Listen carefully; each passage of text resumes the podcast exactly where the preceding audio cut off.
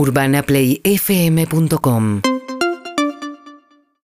Bitso presenta Entorno Cripto, monedas digitales, utilidades reales, todo lo que siempre quisiste saber sobre criptomonedas y no te animabas a preguntar.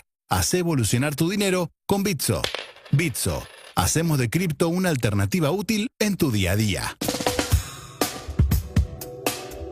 Bueno, eh, Bitso, que es la plataforma de compra, venta y uso de criptomonedas líder en Latinoamérica, llegó al país en el 2020 para hacer que las criptomonedas sean útiles, redefiniendo el dinero de modo fácil, transparente y seguro. El primer unicornio cripto de la región llegó a Argentina una misión de democratizar los servicios financieros para que cualquier persona con internet pueda tener acceso a ellos y haga pagos, transferencias, etcétera, que sea fácil. Pueden comenzar a operar de los 100 pesos. ¿eh? Para saber más, puedes visitar bitso.com. Y estamos con nuestro amigo Ariel Escaliter. ¿Cómo le va, ingeniero? ¿Bien? Bien, muy bien, contento de estar acá. Bien, ¿cómo estás tanto tiempo? ¿Se te ve bien? ¿Se me ve bien? Bueno, mejor. Descansaste, estuviste de vacaciones, tenés Sí. cara de vacaciones. Estuve, Un poco bronceado. estuve- estuve haciendo algunas cosas, viajando con las chicas, así que bien. Las chicas son sus hijas, aclarado. Sí, claro, sí, sí, sí. sí. Escucha, Pero imagínate en un yate, el, mi- mujer. el millonario Tano en un yate con la...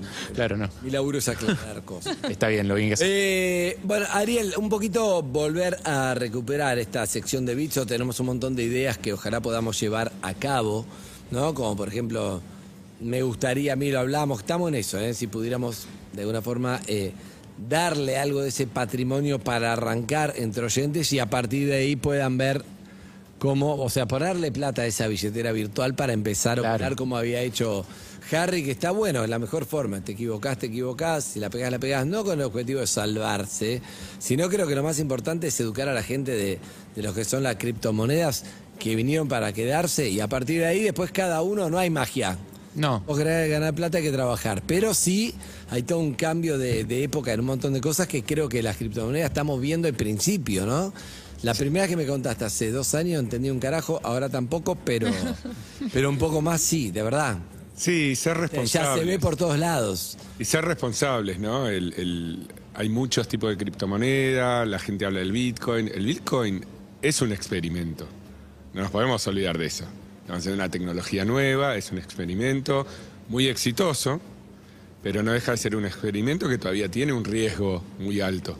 Entonces, como dijimos desde el comienzo, sean cuidadosos, no pongan en cripto más plata de la que pueden perder, empiecen de a poco, estudien. Hay que estudiar también. Hay que estudiar, como cualquier otra cosa, como cualquier otra inversión, hay que estudiar, hay que aprender, hay que sentirse seguro, empezar de a poquito, como decíamos acá. Bueno, poner primero 200, 500 pesos, sentite cómodo, manejar tus claves, entrar vía. Sí, un y algo también de, de cuidado de los gurúes, ¿viste? Porque hay gente que te da Hubo consejos de cómo estafa, funciona. ¿no? Hubo mucha No, hay gente que te da consejos de cómo funciona y hay gurúes, ¿viste? Que te dicen, no, haz tal cosa porque esto va a explotar.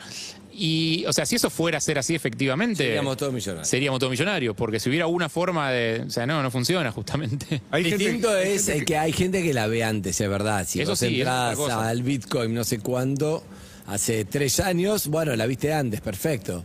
Igual no es tarde. Tampoco hay que desesperarse. Tampoco tenés que salir corriendo ahora a comprar un Bitcoin o 0,00 un Bitcoin. Y si lo haces dentro de dos años no va a pasar nada. No, no es bueno para la salud subirse, salvo que te dediques a las finanzas, subirte a la, a la de todos los días estar chequeando, no sé qué, no, no, no te, no te va a hacer bien. No, pero es como un ciclo que les pasa a todos los que entran en cripto. Eso también Sí, hay al que principio decirlo. sí, es verdad, sí. Vos, nosotros te decimos, che, anda despacio, ¿viste? Pusiste Sí, sí, 182 pesos, que es 0,0000001 Bitcoin, y estás todo el día al palo viendo si el Bitcoin Sí, subió o bajó. Y al otro día tenés son cinco- 183 o Claro. 181 pesos. Entonces, no es para eso el Bitcoin. O sea, no se vuelvan locos, eh, tómenlo con alegría, porque todo lo que sea aprender algo nuevo está buenísimo. No crean en los gurúes, crean en la información, digamos, y, y chequen información de distintos Ah, y estudien, tenemos que aprender qué es, cómo funciona, etcétera, ¿no? También. Lo que, lo que me refiero es que me parece que está bueno aprender desde la billetera virtual, pero también entender lo que es el blockchain, que alguna vez me lo explicaste, porque es algo que me parece que todo el futuro viene, viene con todos los cambios que estamos teniendo, ¿no? Ayer, De contratos, de cosas, de entre países, de intercambio. ayer tenía una reunión con unos chicos, viste, que siempre, viste, cuando uno sabe de algo, te preguntan de eso. Este, y ahora como que cripto está un poco de moda, este era un chico, un abogado, ¿no? Y, y me decía, bueno, pero en realidad los contratos... Y yo le decía, mira, vos te dedicás a resolver los problemas que surgen una vez que no se cumple el contrato. Pero cuando ese contrato esté en blockchain, porque se transforma en un contrato inteligente, eso desaparece porque todas las reglas están puestas desde el comienzo y no hay forma de no cumplirlas. Porque la confianza en ese contrato se da en forma automática y se da en forma de algoritmo. Esto que parece medio complejo cuando lo cuento, es un cambio sustancial, porque vos podés intercambiar cosas con otra persona sin conocerla, sin tener un abogado en el medio que diga, este tipo si no cumple le voy a hacer tal El cosa. algoritmo resuelve, si hay dudas de qué habíamos hablado, de qué tendríamos que hacer, lo resuelve el algoritmo. Lo resuelve el algori- el algoritmo y todas las transacciones comienzan basadas en la confianza. Que ese es un cambio para la humanidad. Imagínate que vos empezás una transacción sabiendo que el otro es confiable. Pero no porque ¿Y nadie el puede aprovecharse de eso? Claro. Porque siempre que hay mucha gente con mucha confianza, aparece alguien que se aprovecha de esa confianza. Si las reglas que tiene ese contrato favorecen a uno y no al otro, sí. Porque no se van a poder cambiar.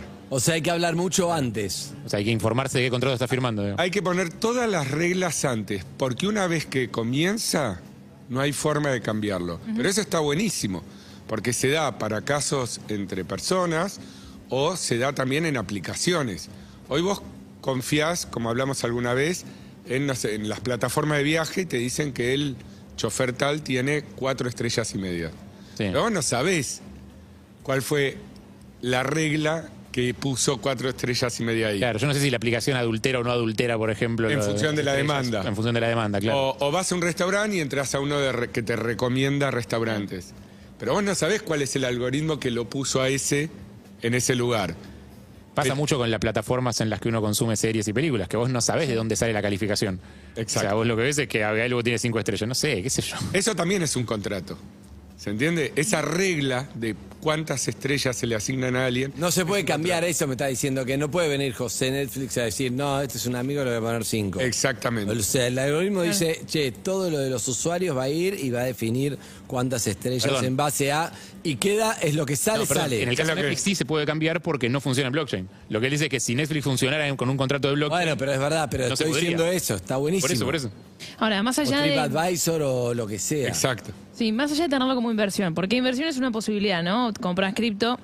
Ahora, ¿va a ir un, una- un paso más? Yo voy a poder comprar y vender cosas, por ejemplo, voy al supermercado y pagar con cripto, porque escuché algunas publicidades y como que lo cripto también se viene en lo cotidiano, en lo día a día, más allá de una inversión. El uso de cripto como moneda de intercambio es algo que ya pasa. El gobierno no, no solo en Argentina, en muchos países todavía no reconoce al cripto como una moneda de intercambio. Claro, me sirve para comprar un paquete de yerba. Vas a poder comprar un paquete de yerba, pero hay, hay mecanismos que son anteriores a poder comprar un paquete de yerba. Por ejemplo, hoy vas a poder dejar eh, cripto como garantía para financiar tu tarjeta de crédito. Entonces, en realidad vas a ir con tu tarjeta de crédito a comprar yerba, pero cuando llegue a... Respaldada por la cripto. La vas a respaldar con cripto. Es como un paso intermedio. Si bien ahora muchas de las grandes operadoras tipo Master, Visa, PayPal, etcétera, Mercado Libre, etcétera, etcétera, empiezan a trabajar ya con cripto, todavía como la regulación no está muy clara, En la yerba no está todavía. no se quieren meter en eso, en, viste, voy al Claro, súper y pago. Vamos a seguir hablando de todo, Ariel, si te parece, ¿eh? todo este año. Vamos a seguir hablando de cripto, de cosas, perfecto. ¿Seguís tocando la guitarra? No, hace mucho que no. No, eh, empecé mucho antes que vos, lo dejé mucho antes, pero Eso no, tendrías que haberlo metido en blockchain, tu, tu guitarra. Gracias, Ariel Scariter pasó por acá. Amigos, última tanda y nos despedimos, dale. Junto a Bitso, descubriste la economía que se viene. Bitso presentó Entorno Cripto, monedas digitales, utilidades reales. Bitso es la primera plataforma cripto regulada en la región y la única de fácil acceso para todos, con opciones de inversión inicial a partir de 100 pesos. Con Bitso, hace evolucionar tu dinero. Bitso, hacemos de cripto una alternativa Seguimos en Instagram y Twitter. arroba Urbana Play FM